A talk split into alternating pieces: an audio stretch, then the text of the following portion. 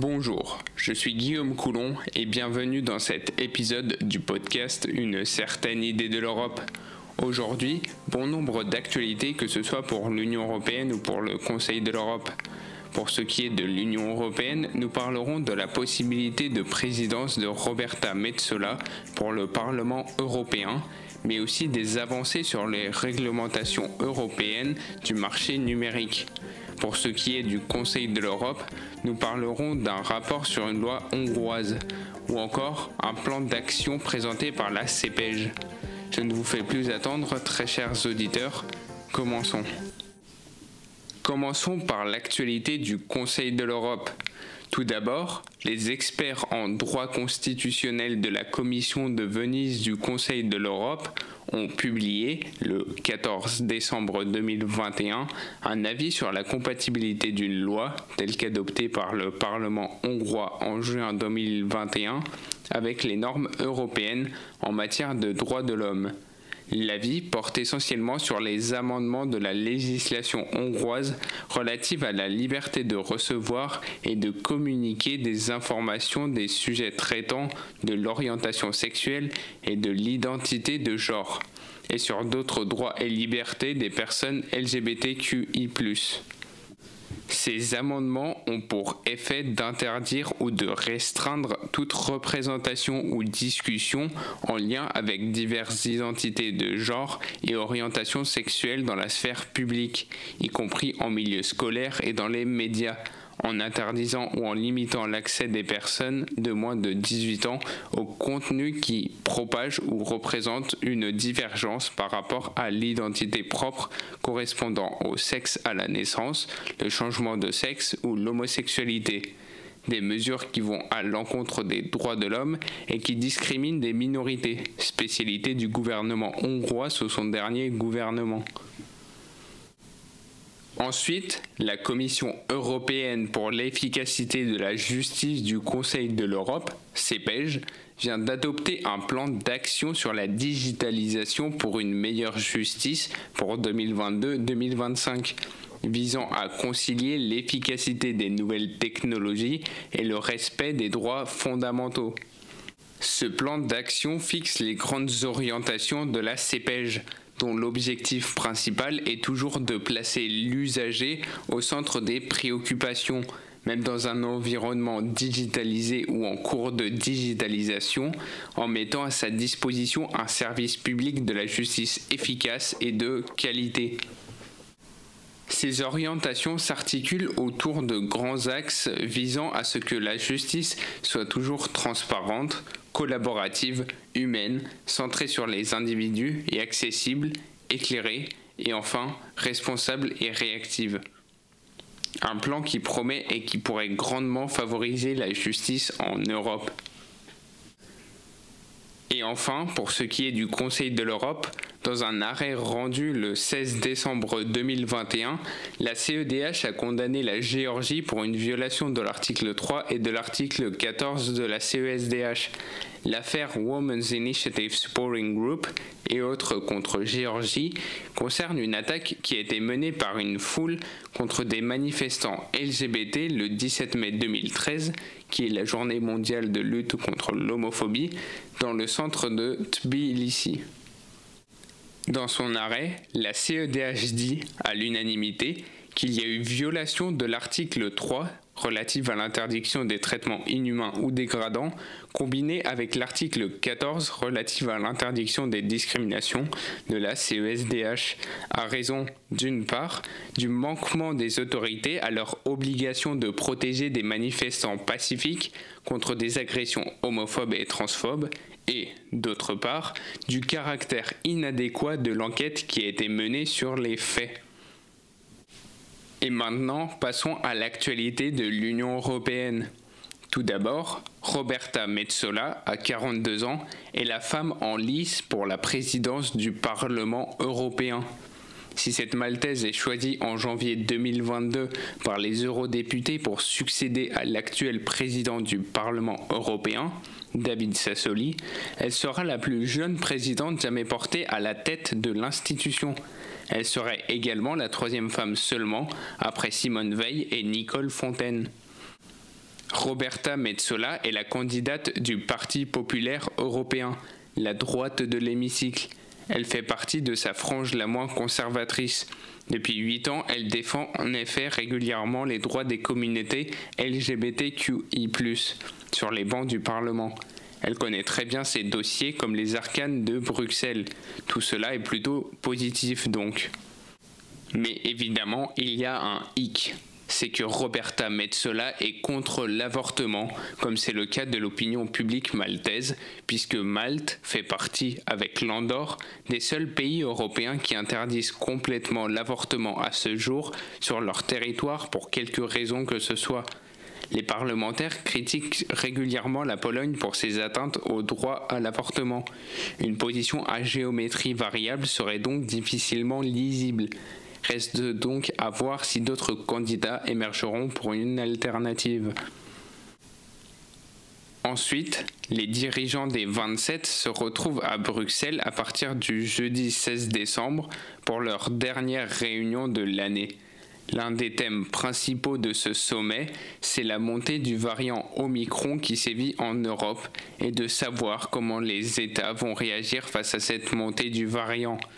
Dans ce sommet, il sera aussi question de la montée des nouvelles tensions entre l'Ukraine et la Russie qui menacent d'aboutir sur un nouveau conflit qui pourrait se dérouler aux portes de l'Union.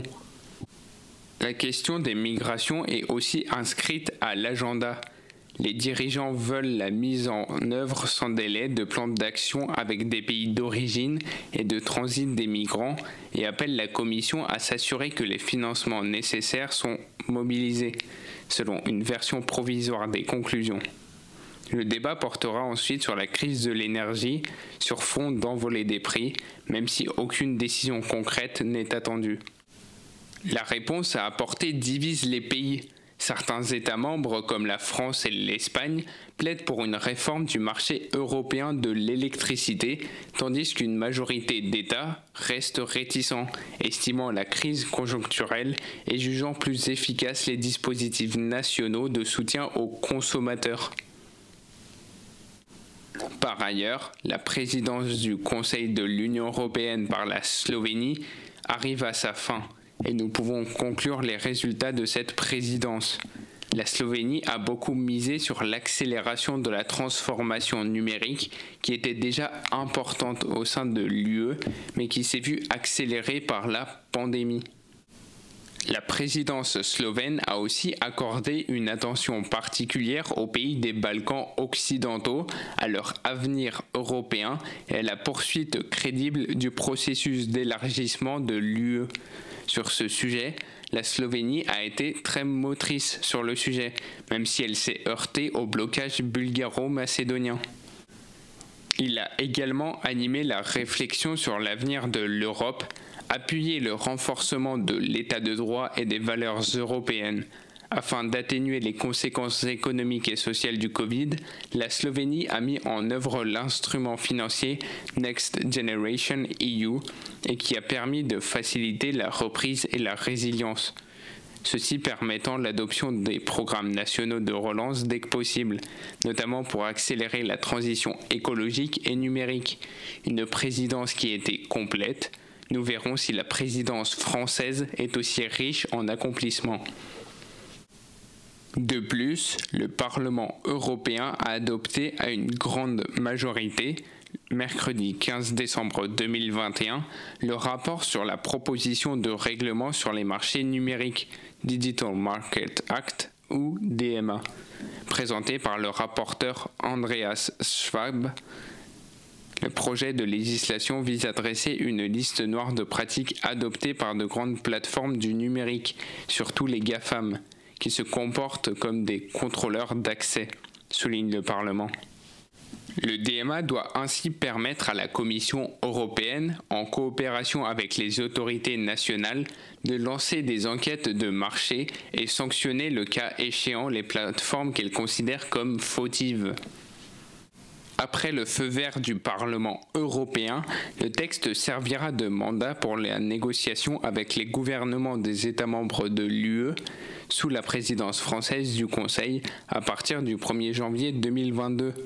le Digital Service Act, DSA, projet qui vise à s'attaquer aux algorithmes et contenus illicites des plateformes, devrait être voté lors de la prochaine plénière du Parlement mi-janvier 2022.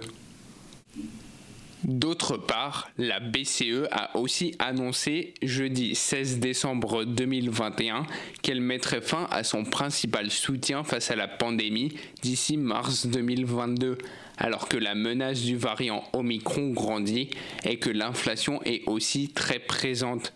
Peut-être qu'avec l'évolution de la pandémie, ce plan d'aide sera prolongé.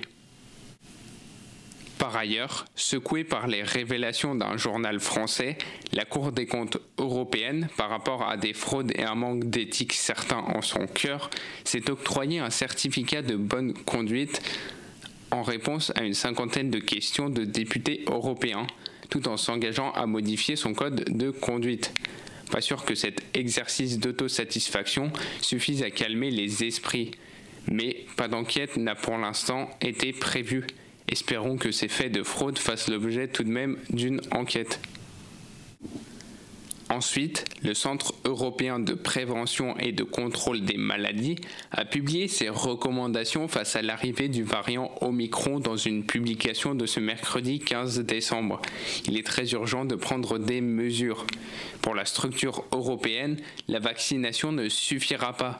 Omicron sera le variant dominant au cours des deux premiers mois de l'année.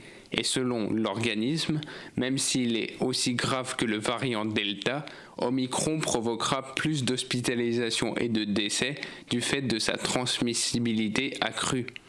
La réunion du sommet du Conseil européen permettra peut-être d'établir des lignes de réaction face à ce variant au niveau de l'UE. D'autre part, des chercheurs de l'ESA viennent de mettre la main sur une grande quantité d'eau qui reposerait sous le plus grand canyon du système solaire, c'est-à-dire Mars. La recherche de vie extraterrestre continue d'aller de bon train. En pratique, cela passe souvent par la recherche d'eau, composante indispensable de la vie basée sur le carbone tel qu'on la connaît. Nous savons déjà que notre voisine rouge, Mars, en abrite une certaine quantité. Les astronomes de l'ESA viennent d'annoncer qu'ils en ont encore trouvé une quantité significative. C'est en tout cas ce qu'ont conclu les chercheurs lorsqu'ils ont reçu les derniers relevés du Trace Gas Orbiter, TGO. Il s'agit d'un satellite actuellement parqué en orbite autour de Mars. L'une des missions consiste à cartographier la présence d'hydrogène qui constitue une bonne approximation de la teneur en eau dans ce contexte. Il y a donc une possibilité de développement de vie sur Mars ou de vestiges d'ancienne vie. Enfin, l'UE a supprimé les frais d'itinérance jusqu'en 2032. En effet, c'est une mesure plébiscitée par les Européens, mais qui aurait bien pu être stoppée net en juin 2022. La fin des frais d'itinérance, qui évite les mauvaises surprises sur sa facture téléphonique lors des déplacements dans un pays de l'UE, est prolongée jusqu'en 2032. Le Parlement européen et les États membres viennent en effet de trouver un accord sur le sujet ce jeudi 16 décembre 2021. À noter que le Royaume-Uni n'est plus concerné par ce dispositif. De quoi éviter de s'inquiéter de l'utilisation des données lors d'un voyage au sein de l'UE. C'est la fin de cet épisode. J'espère vous retrouver au prochain pour vous maintenir informé sur l'actualité européenne. C'est tout pour moi. À la prochaine, très chers auditeurs.